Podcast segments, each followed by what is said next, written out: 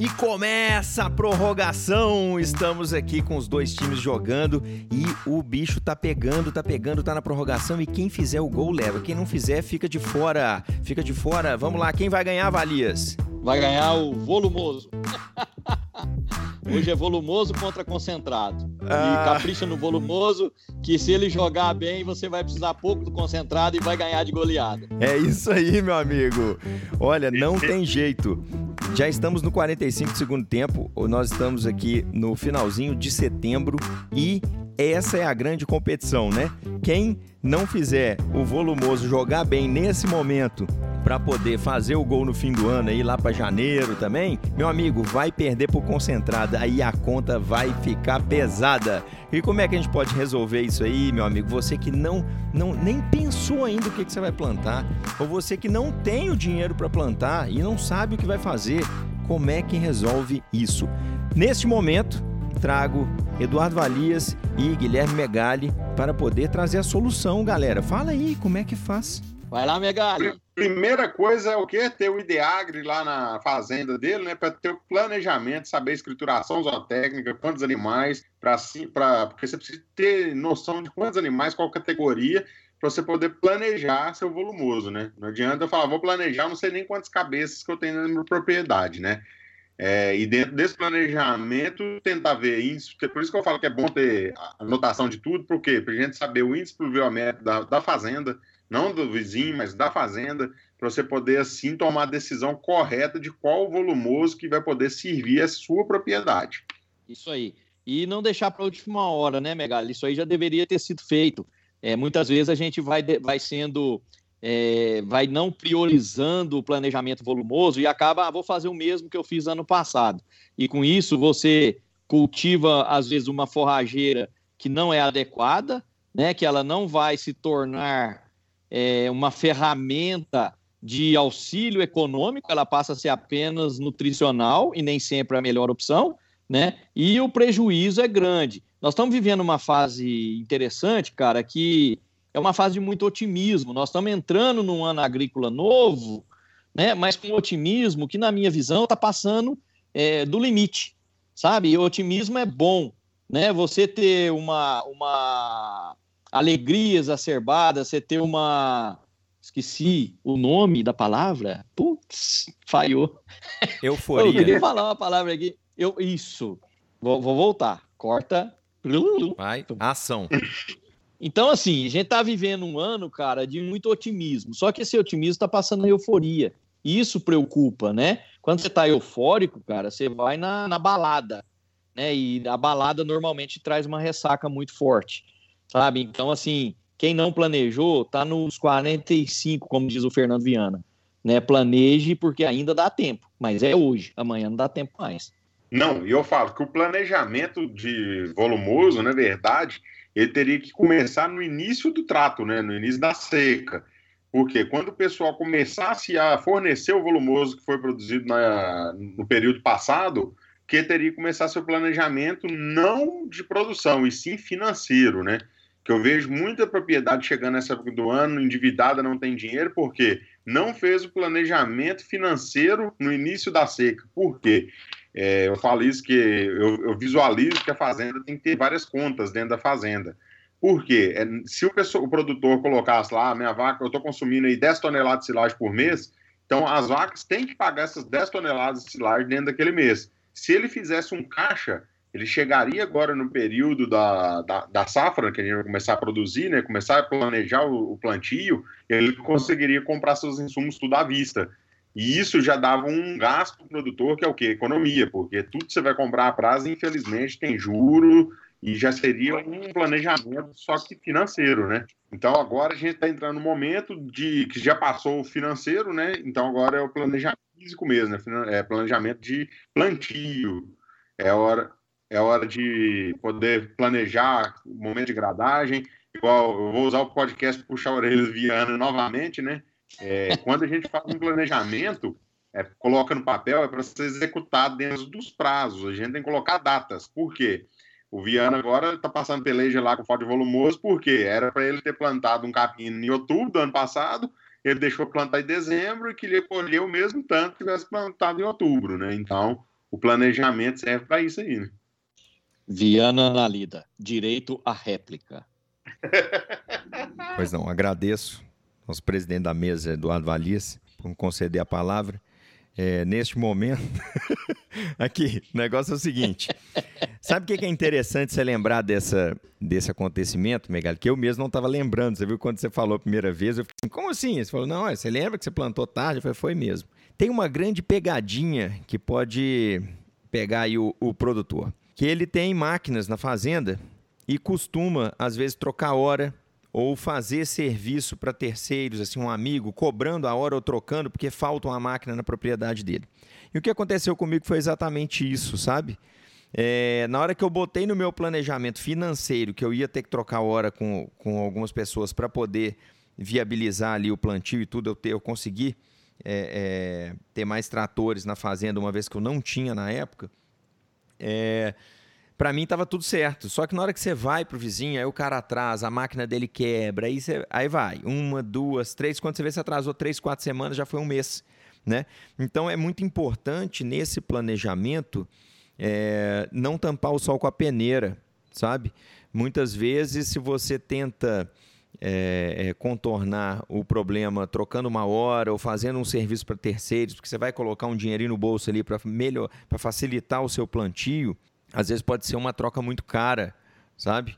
É, você faz a conta daquele momento, mas não vê lá na frente o que você perdeu por perder o prazo do plantio. Talvez não trocar, mas se tivesse disposto de um dinheiro e parcelado com o prestador de serviço, para você não ter que sair da sua fazenda e ter o serviço na hora certa, né, você estaria lá na frente economizando, igual hoje eu estou gastando a mais do que se eu tivesse pago um terceiro para fazer o serviço naquela época, porque me faltou volumoso sabe? Então isso é muito importante. Eu acredito que tem muitos produtores que vivem nessa realidade, né? E tem que tentar e ao máximo filtrar para não tampar o sol com a peneira. Guilherme Megali, direito à tréplica. é, isso aí, na verdade, na hora do planejamento, que foi feito com antecedência, isso aí tinha que ter entrado no planejamento, né?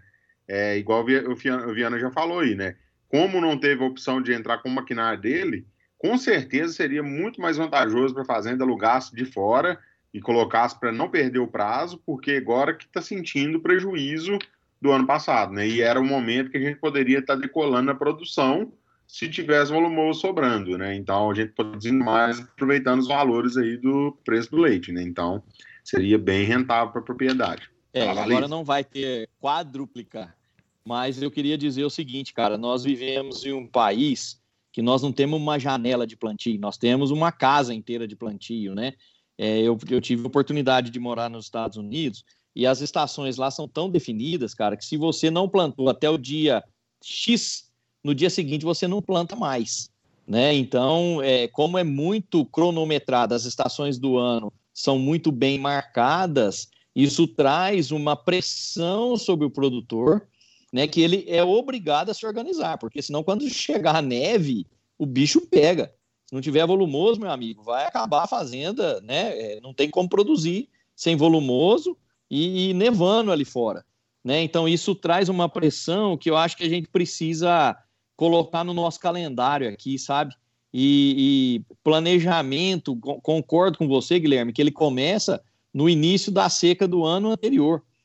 Né? Você começou a tratar, você já está ali medindo, você já está tendo um tanto de informações que elas são excelentes para a negociação de insumos e sementes do ano seguinte. Né? E a gente acaba que vai, por, por atribulações, por várias é, tarefas que aparecem no meio do caminho, vai deixando a compra, a negociação, o planejamento para a hora que entra o gatilho da emergência né? E aí talvez não seja o melhor momento para fazer negócio, melhor momento para ouvir as propostas, né? Para entender qual semente é mais adequada, tanto de milho, gente, sorgo, é, como capim também, né? Forrageira. Nós temos aí as forrageiras mais vendidas no Brasil até hoje são plantas, falando forrageira de capim, são plantas de 35 anos de desenvolvimento. Né? Puxa, cara, será que o animal de hoje é o animal de 35 anos atrás? a genética é a mesma, a necessidade é a mesma, o solo é o mesmo, né? E nós estamos aí convivendo, investindo no material genético cara, de 35 anos. Né? E muitas vezes, por quê? Não choveu, eu vou plantar, o que, que tem no balcão? Tem esse, eu vou levar. Sabe? E aí entra assistência técnica, que é importante, né? Para poder ajudar o produtor a não cair nessa cilada. Exatamente. Vale isso. É, e eu me pego direto o produtor sempre ligando nessa época do ano. E aí, o que, que vai ser? O que, que eu planto? O que, que eu vou plantar? Assim, por exemplo, a gente nem tem ido na propriedade, sabe? E eles querem que? Receitinha de bolo. Infelizmente, no nosso meio não existe essas receitinhas de bolo que você acabou de falar, né? É, fazendas de vizinhos de porteira, muitas das, das vezes são te terras diferentes, chove diferente numa, numa fazenda da outra, mesmo sendo vizinha. Então, o produtor tem que parar com isso, igual na nossa região. Eu já peguei muita gente falando: ah, não, se não plantar milho, não produz leite. É o único volumoso que tem é silagem, se for fazer silagem de milho. E nem sempre a realidade, talvez, daquela fazenda seria para uma capineira, para uma cana. Existe uma gama de produtos que a gente tem né, disponíveis, né, para poder fazer esse plantio e poder ter um volumoso de qualidade. Que a gente pega da nossa região, que é o centro-oeste, é o Cerrado, igual o Thales falou no podcast anterior, né? Muitas vezes é melhor a gente garantir a quantidade do que a qualidade, porque se eu tiver pelo menos o volumoso, eu garanto que eu consigo corrigir lá na frente com concentrado. E se eu não tiver volumoso, como eu vou fazer? Tem, o animal não consegue viver apenas de concentrado. Então, muitas das vezes é melhor garantir volume e quantidade do que qualidade. Né? Perfeito. É, e nesse planejamento é muito interessante quando você fala assim, o, o, produtor aqui na região, por exemplo, né, Megali, que fala assim, se vaca não comer silagem de milho, não dá leite. Beleza. Né? vamos, vamos esquecer que é só a vaca de leite, né? Você tem o, o, o gado de, de, engorda, tudo, recria, enfim. Quando o produtor vai planejar, muitas vezes a conta não fecha. Né? Ele fala assim, cara, putz, eu não tenho dinheiro, vai ficar muito caro. Como é que eu vou fazer isso? Eu não fiz provisão e tal. E aí um técnico vai virar, um técnico entre aspas, né? E falar assim, cara, não tem jeito, você tem que plantar milho, você tem que plantar a silagem de milho, ou você tem que plantar o, o, o material X, enfim, ele vai ser taxativo. E aí é a hora do produtor começar a tentar pensar fora da caixa, né? É bem um jargãozinho, mas é certo. É, você vê, a gente plantou lá na fazenda uma enorme capineira, né? Foi o primeiro ano de implantação, então sofri com, com o volumoso ainda esse ano, não em termos de qualidade, mas em termos de quantidade, né, que esse ano eu espero produzir mais. E eu tinha outros dois pastos lá, cada um, um de 23 hectares, outro de 16, que eu teria que reformar. Né? Eu olhava assim e falava, pô, esse negócio não tá bom, vamos. É o que? É meter arado, subsolador, não sei o que, e vem aquela cabeça de revirar a terra toda e fazer um plantio todo novo.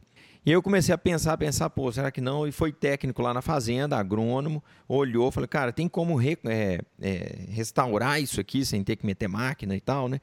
Olhamos, estamos fazendo análise de solo, vai sair agora. E a ideia é o que? É recuperar, não reformar. Recuperar, porque está formado, não tem falha, mas ele está sem vigor. Né? Então, a gente volta para aquele básico. Vamos analisar o solo para entender o quanto de investimento você precisa de colocar ali. E quando o Valias fala de cultivares aí de 30, 35 anos e o boi não é mais o mesmo, né? A genética mudou. Antigamente a gente tomava biotônico fontoura e bom, né? Hoje em dia tem que tomar tudo quanto é vitamina, tomar cuidado com gordura de não sei o quê, transgênico, porque senão dá ruim. Então, peraí, o ser humano mudou também. É, esse ano, por exemplo, gente, eu decidi implementar, eu implementar lá os 23 hectares do, daquele Caiana, o Valês que a gente viu lá na, na Barenbrug ano passado. É. E é um cultivar que eles estão há 10 anos testando, né? É. Já tem, é um híbrido, né? É um híbrido que já está em teste é em 10 anos. É um híbrido de alto desempenho.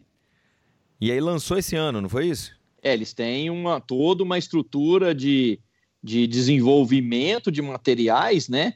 E para chegar até o produtor é porque já passou por testes, inclusive em universidades. Exatamente. Né? Ou então... seja, é um trabalho extremamente técnico e diferenciado para acompanhar a velocidade do desempenho genético dos animais. Isso, e quando, e quando você fala em colocar um material novo desse na fazenda, igual, por exemplo, eu vou colocar lá, e eu botar em 23, falei, não, eu vou fazer metade desse talhão, porque eu quero tentar restaurar uma braquiária que está para baixo dessa mesma maneira, sabe? E ali eu vou dividir já cada, cada pastão desse em quatro, para eu fazer alguns experimentos, entre aspas, que fazenda não é lugar de ser laboratório, né?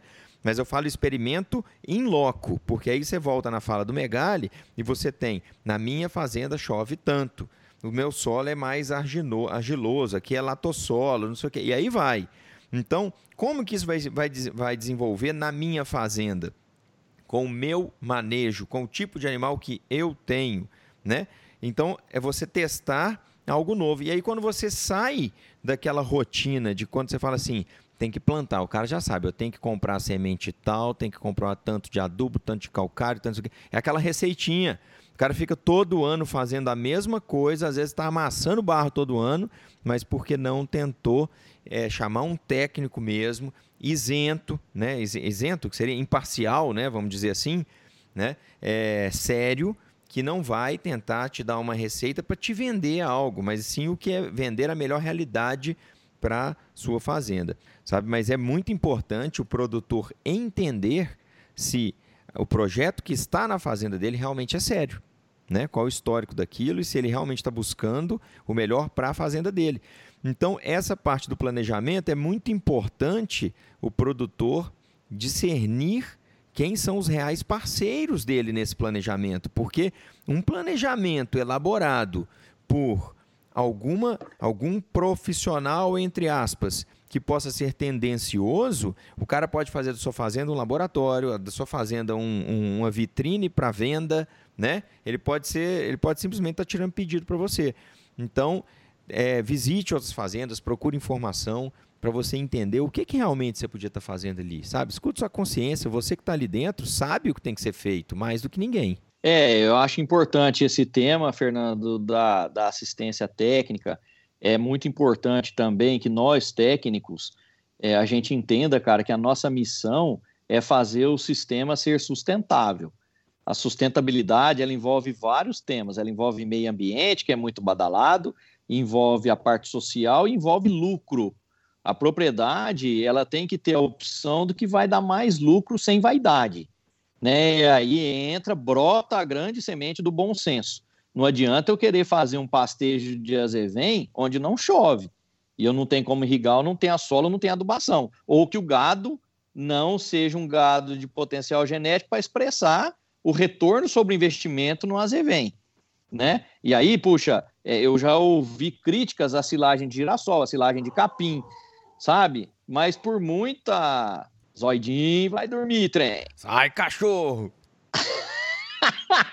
mas já ouvi muita crítica é, que no fundo é uma vaidade, sabe? Então, assim, você não pode ter vaidade, cara. Né? Você tem que pensar no produtor que precisa prosperar. Eu acho que o papel da assistência técnica é fazer o produtor prosperar com as melhores práticas. Né? E nem sempre, cara, a melhor prática é a que está badalada na mídia ou nos grupos do WhatsApp.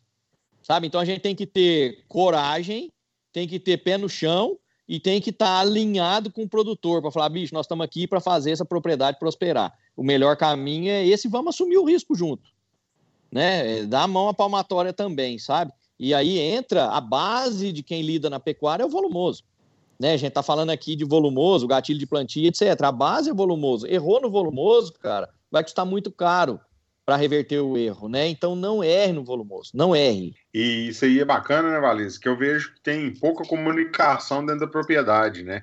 É, porque você pega na fazenda, muitas das vezes, pelo menos na nossa região, grande parte que faz a dieta dentro da propriedade é o veterinário. Aqui na região tem poucos zootecnistas ainda atuantes em campo. Então você pega o veterinário, você vê que não tem diálogo com o agrônomo. E aí os dois tinham que estar juntos no momento de fazer o planejamento, né? Porque juntaria o técnico na parte da agronomia junto com o veterinário para os dois definirem o que seria para produzir na propriedade, né? Então eu falo que infelizmente falta muito pouco, falta demais o diálogo. Perfeita colocação, perfeita colocação, Megali. Quando que o agrônomo chega, não estou generalizando, mas estamos levando aqui com base é, é, a, a, a nossa vivência aqui. Quando o agrônomo chega na fazenda para poder analisar e receitar ali o plantio para o produtor, que ele chega e fala o seguinte: aqui, deixa eu ver o seu, os dados zootécnicos aqui. Qual o tipo de animal que você tem? Qual o grau de sangue? Qual a média de produção sua aqui leiteira, né? Ah, se for o gado de corte, né? Qual a raça? Qual a média das idades dos animais? Qual a sua atividade que cria, recria, né? Engorda e tal. Cara, eu já vi muita receita simplesmente, ó, vai chegar aqui, vamos ver aqui, faz análise só, vai plantar isso aqui. Ele esquece, não é por maldade, tá, gente, que eu estou falando, mas é o seguinte: será que os agrônomos, eles estão, a maioria, preocupados que ele deveria realmente tentar entender a operação do cara toda? E não só, porque o produtor já chega muito convicto, né? Ele chega e fala assim, cara, eu quero plantar esse milho tal esse ano. E é dali ele começa a desenvolver a melhor maneira dele plantar aquele milho. Mas será que, que não seria a hora de. Opa, peraí, o cara ele está me falando que quer plantar isso, mas, mas será que ele está certo, cara? Será que ele deveria plantar esse híbrido que ele está falando? Será que ele precisava de comprar esse saco de milho que é o mais caro que tem? Cê, sabe? Tentar questionar. Volto a frisar que eu não estou falando que fazem ou generalizando que é de maldade, sabe? Eu acho que é importante colocar isso, que tem que acender essa chama de questionar, bater de frente com o produtor. Por que, que você quer isso? É, existe uma diferença muito grande, pessoal, entre grupo e time.